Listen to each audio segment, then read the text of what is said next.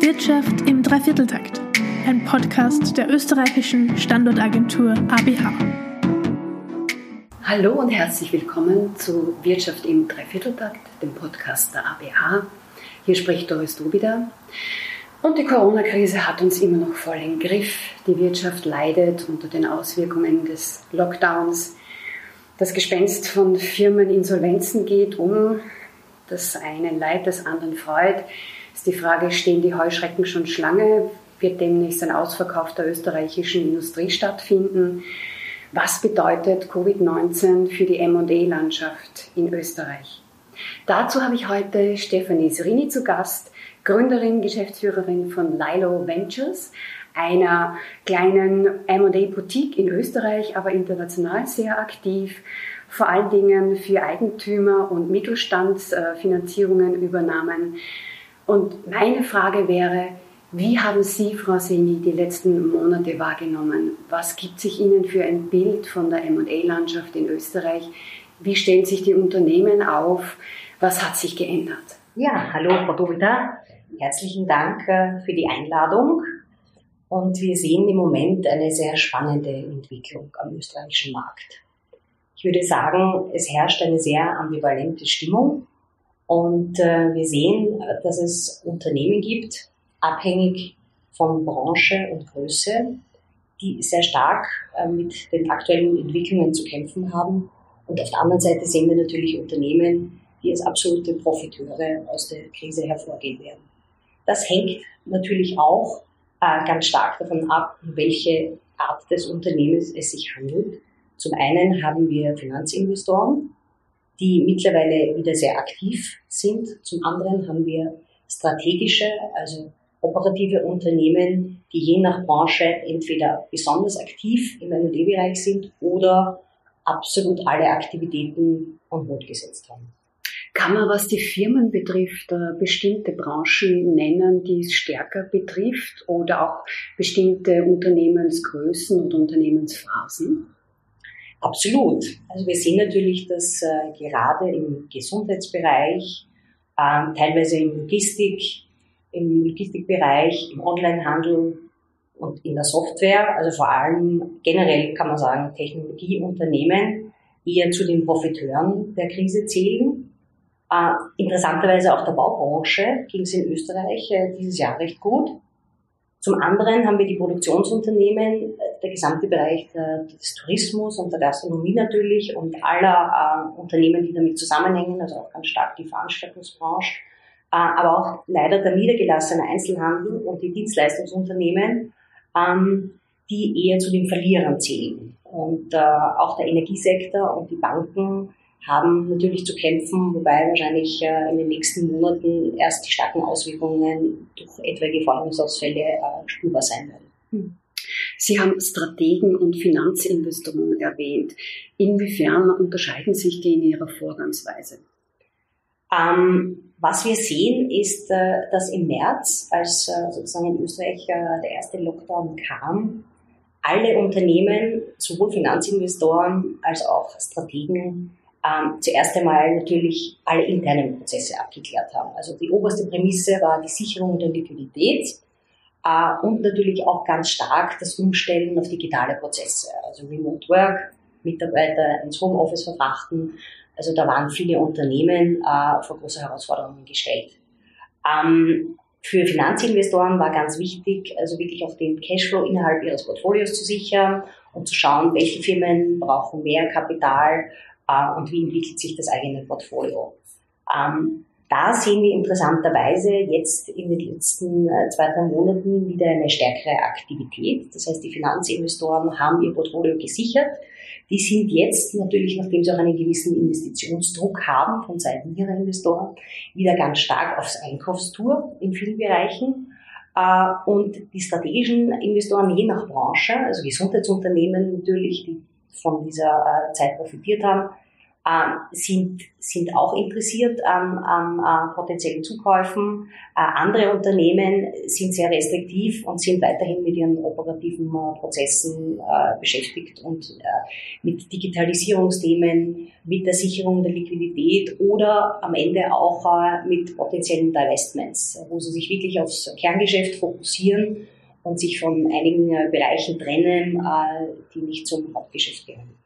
Das heißt, man kann schon sagen, es ist ein Trend vom Verkäufer zum Käufermarkt. Absolut, absolut. Also wir haben das gesehen, auch äh, Anfang des Jahres, wo wir äh, einige Mandate hatten äh, von Firmenverkäufen, äh, die dann äh, eigentlich ja zum großen Teil on hold gesetzt wurden, weil natürlich die Unternehmen mit schweren Umsatzrückgängen zu kämpfen hatten. Also wir haben im Durchschnitt sehen wir, dass viele Unternehmen rund 30 Prozent Umsatzrückgang haben. Bei manchen Unternehmen ging es sogar bis zu 70 Prozent. Also das bedeutet natürlich, äh, gerade in einem Verkaufsprozess äh, sind das keine optimalen Bedingungen weil es das natürlich auch äh, da die Sorge ist, dass sich das auf eine etwaige Bewertung natürlich äh, nieder, niederschlägt. Mhm.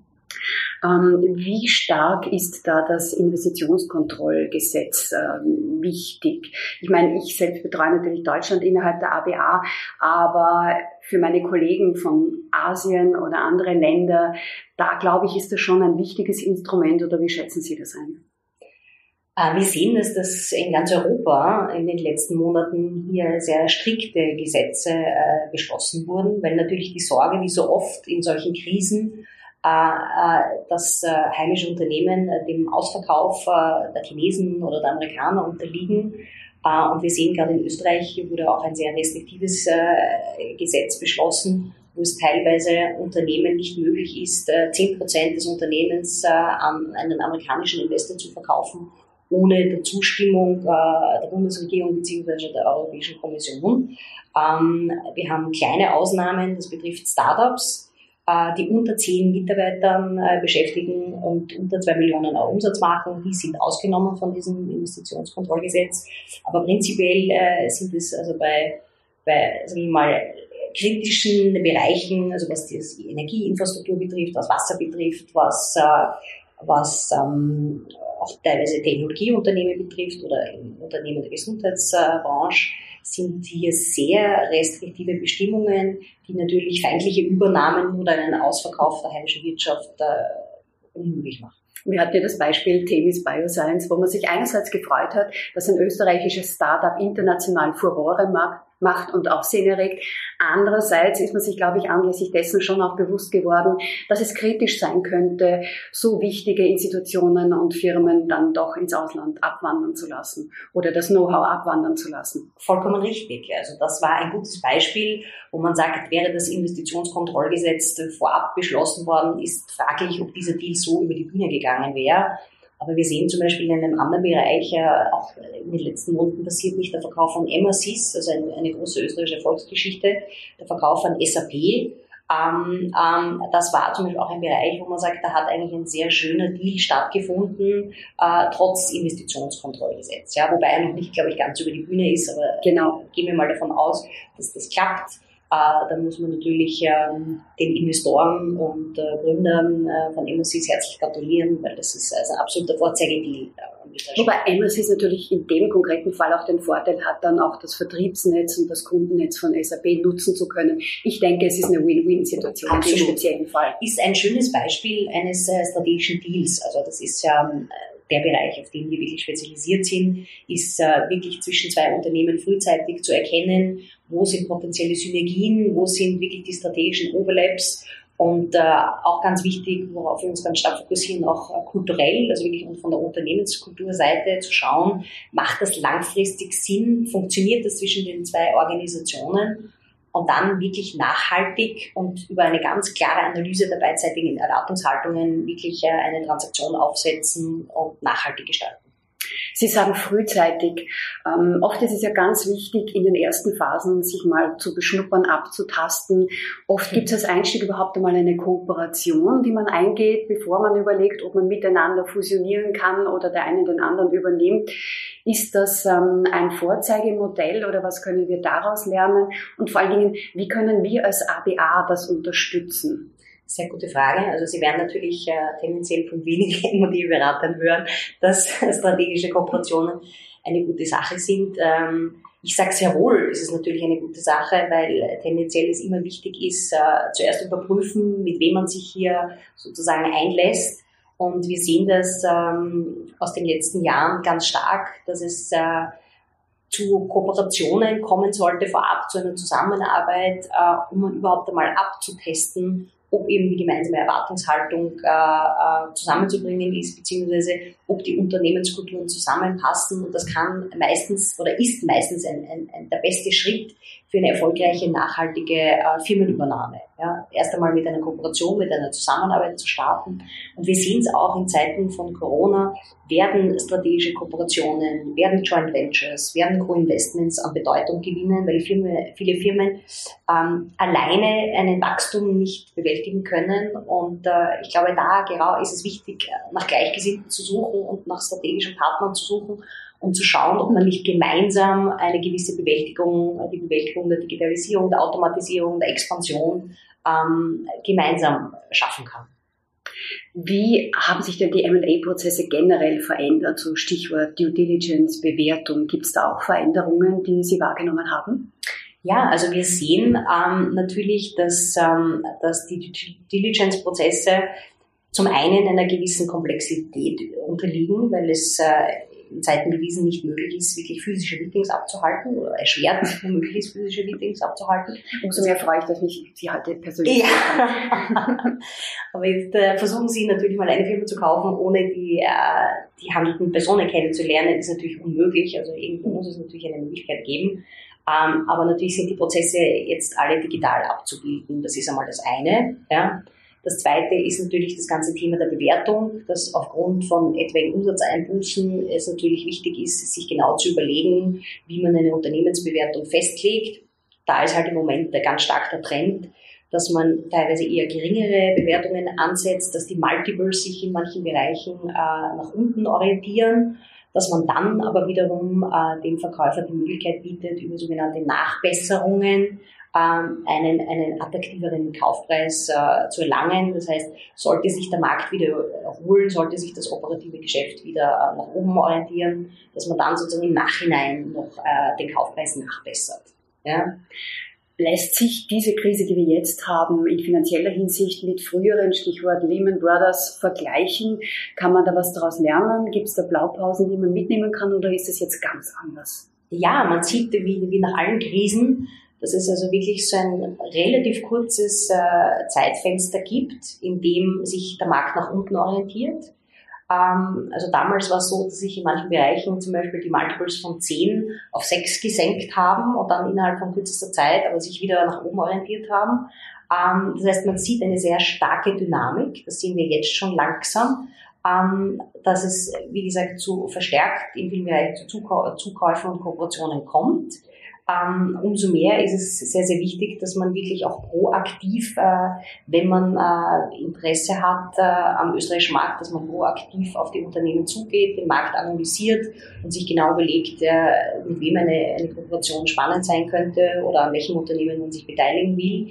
Ähm, und, ähm, und wir rechnen damit, und da gibt es unterschiedliche Theorien, ähm, dass sich der Markt womöglich äh, im, im übernächsten Jahr wieder sozusagen erholen kann und dass das Wirtschaftswachstum äh, wieder weitergeht. Das heißt, es werden sich dementsprechend natürlich dann auch die Bewertungen ähm, und, und die Märkte wieder drehen und es wird vielleicht wieder von einem Käufermarkt in Richtung Verkäufermarkt mhm. gehen. Die Frage, wann die neue Normalität eintritt, ist wahrscheinlich Glaskugel schauen zu derzeitigen Zeitpunkt. Ist, ist vollkommen richtig, ist sehr, sehr schwer abzuschätzen. Ähm, was, wir, was wir zusammenfassen können, ist äh, prinzipiell, dass äh, natürlich in, in, Zeiten wie diesen, wenn man sagt außergewöhnliche Zeiten, ermöglichen außergewöhnliche Opportunities. Also dass man im Moment sehr wohl, wenn man Interesse hat zuzukaufen oder wenn man sich für den österreichischen Markt interessiert, äh, schnell handeln soll. Also wir haben im Moment, sehen wir auch, äh, dass der Markt noch relativ stabil ist. Also es gibt sozusagen jetzt keine großartige, es gibt noch keine Pleitewelle. Ja, also ich glaube, es ist auch noch ein Zeitpunkt, wo man Unternehmen, die vielleicht ein bisschen ins, äh, in die Krise geraten, noch rechtzeitig auffangen kann, ja, zu sehr attraktiven Bewertungen. Ähm, und die, die Normalität, die neue Normalität äh, wird sich meines Erachtens erst zeigen. Also das wird sich Anfang nächstes Jahr, wird sich sozusagen, glaube ich, wirklich äh, die Auswirkungen erst niederschlagen. Vor allem dann, wenn die staatlichen Subventionen und, äh, und Hilfspakete dann langsam auslaufen. Könnte es sein, dass dann mit einiger Verzögerung es dann doch mehr Pleiten gibt? Also Stichwort Züchten von Zombie-Unternehmen durch staatliche Unterstützungen, die jetzt quasi am Leben erhalten wären, obwohl sie es jetzt brutal gesagt vielleicht gar nicht wert wären? Absolut. Also wir sehen interessanterweise, nach einer letzten Umfrage der Kreditreform haben sich die äh, Insolvenzen dieses Jahr um 34 Prozent reduziert im Vergleich zum Vorjahr. Was bedeutet natürlich aufgrund der gesamten, also der Kurzarbeit, ähm, der staatlichen Subventionen, der Stundungen, äh, der Sozialversicherung und der Gebietskrankenkasse und auch natürlich äh, der, der Haftungskredite ähm, und vor allem auch äh, der regulatorischen Veränderungen, dass die Unternehmen äh, bis zum 31.01.2021 nicht Insolvenz anmelden müssen aufgrund von Überschuldung, dass es hier sehr, sehr viele Unternehmen getragen werden, die unter normalen Umständen schon längst Insolvenz hätten anmelden müssen. Ja? Also dahingehend natürlich auch äh, bei etwaigen M&E-Transaktionen darauf zu achten, wie nachhaltig sind die Umsätze des Unternehmens, wie schaut die Wertschöpfungskette des Unternehmens aus, Lieferanten, Kunden, wo kann es zu etwaigen Forderungsausfällen kommen, wo kann es zu einer Unterbrechung der Lieferkette kommen. Also das beeinflusst natürlich alles, auch die äh, M&E-Prozesse und die Due Diligence. Ähm, dann gibt es auch die sogenannten MAC-Klauseln, also die Material Adverse Change-Klauseln, wo es hier, äh, wenn es zu ganz groben Veränderungen, drastischen Veränderungen kommt, kurz vor einem Signing eines, äh, eines Verkaufes, ähm, wo hier auch nachverhandelt wird, äh, beziehungsweise sehen wir auch, dass viele Unternehmen jetzt mit ihren Lieferanten und Kunden bereits nachverhandeln. Also dass wirklich äh, Konditionen ganz stark nachverhandelt werden. Spannend. Also es ist eine sehr dynamische Zeit, wo man wirklich sehr flexibel sein muss. Und ich glaube, das große Schlagwort und das große äh, ja, der, der große, das, das Wort 2020 ist sicher Resilienz. Also wie stelle ich mein Unternehmen auf, dass es auch in, in sehr starken Veränderungen und in, in turbulenten Zeiten äh, nachhaltig und sicher durch die Krise kommt. Betrifft nicht nur Unternehmen, sondern ganze Wertschöpfungsketten in dem Fall, was auch bei uns ein Thema ist natürlich. Aber zurück zu den Unternehmen. Wie ist Ihre Erfahrung mit Bonitätsauskünften? Äh, ich bin ein großer Fan von Bonitätsauskünften, äh, weil man naturgemäß aus äh, Bilanzen oder Jahresabschlüssen der letzten Jahre natürlich immer eine Retrospektive hat. Und wichtig ist es natürlich immer eine, eine aktuelle Aufnahme des Unternehmens zu haben. Das heißt, dass wir uns natürlich bei allen Unternehmen immer auch Bonitätseinkünfte ausholen, um zu sehen, okay, wie steht das Unternehmen aktuell da? Kommt es schon zu etwaigen Forderungsausfällen? Sind die Kassobüros schon involviert? Also das ist eine ganz wichtige Maßnahme, man sich ein Unternehmen näher anschaut. Danke. Ähm, Frau Sredi, Sie sind ja über Ihr Unternehmen hinaus auch sehr aktiv. Sie haben die Austrian Angel Investors Association mitbegründet, sind da auch immer noch sehr aktiv. Es gab jüngst den ähm, Startup Day, äh, der stattgefunden hat jetzt im November. Ähm, wie läuft das? ja, also ich habe ähm, vor mittlerweile acht Jahren ähm, eine, eine, also Österreichs größtes Business Angel Netzwerk mitgegründet, ähm, weil ich der Meinung bin, ähm, dass es unternehmerisch auch wichtig ist, wirklich junge, innovative äh, Pioniere zu unterstützen, die, die gewagte Ideen haben. Und äh, ich finde, dass der Wirtschaftskreislauf weitergehen muss. Das heißt, Mittelstandsunternehmer, die einfach junge Startup-Unternehmer unterstützen. Und das war immer die, die Vision unserer Organisation, dass man sozusagen das, was man selber Gutes, äh, was einem Gutes widerfahren ist, dass man ein bisschen was weitergibt. Ähm, und wir haben es also wirklich geschafft, mittlerweile über 200 Mitglieder äh, zu gewinnen. Und wir hatten auch einen sehr spannenden Investors Day, wo mhm. wir ähm, wirklich äh, internationale Speaker hatten und über 250 Teilnehmer wow. von aller Herren Länder ähm, uns ähm, sich zugeschaltet haben oder daran teilgenommen haben. Und äh, ich glaube, wichtig ist es jetzt vor allem daran zu denken, was können wir hier in Europa machen, um wettbewerbsfähig zu bleiben im Vergleich zu Asien, im Vergleich zu Amerika. Wie können wir sozusagen regulatorisch ähm, ähm, bessere Bedingungen für Startups schaffen? Wie können wir Incentivierungen bieten, damit Menschen äh, Risikokapital für Startups zur Verfügung stellen? Äh, Fakt ist, die Innovation passiert in Startups, passiert im Mittelstand sind meist nicht die großen Konzerne, die wirklich die Innovationstreiber sind. Und hier gilt es einfach wirklich privates Kapital äh, zur Verfügung zu stellen, um diese jungen Unternehmer zu unterstützen. Und das ist eine große Leidenschaft, nebst der Tatsache, dass ich es immer faszinierend finde, in diesen beiden Welten zu Hause zu sein. Also diese zum einen im M&E-Bereich halt überwiegend Mittelstandstransaktionen zu begleiten oder große Konzerne, die in Österreich zukaufen wollen, zu begleiten und dann zum anderen also wirklich ähm, als, als, als Spaß und, und, und, und persönlicher Motivation ein Mentoring für junge Gründer zu übernehmen, die halt, denen halt teilweise die Erfahrung oder eben das Kapital fehlt und sie dazu unterstützen, ihre, ihren Lebenstraum verwirklichen zu können. Man merkt, dass Ihnen die Arbeit und auch Ihr Hobby wirklich große Freude macht. Absolut, absolut. es ist, ich sage, es ist nicht mein Beruf, es ist meine Berufung. Also es ist für mich einfach, es ist die pure Leidenschaft. Ja? Also ich muss mich keinen Tag überwinden, äh, das zu tun, was ich tue. Ganz im Gegenteil. So geht's mir auch. das sind wir schon zwei. Sehr gesegnet, ja. Liebe Frau Seni, vielen herzlichen Dank fürs Kommen. Danke, Danke für das Ihnen. interessante Gespräch. Ja. Für heute herzlichen Dank fürs Zuhören. Fragen wie immer an podcast.aba.gv.at. Ich freue mich über Fragen und Kommentare und sage für heute Dankeschön und auf Wiederhören.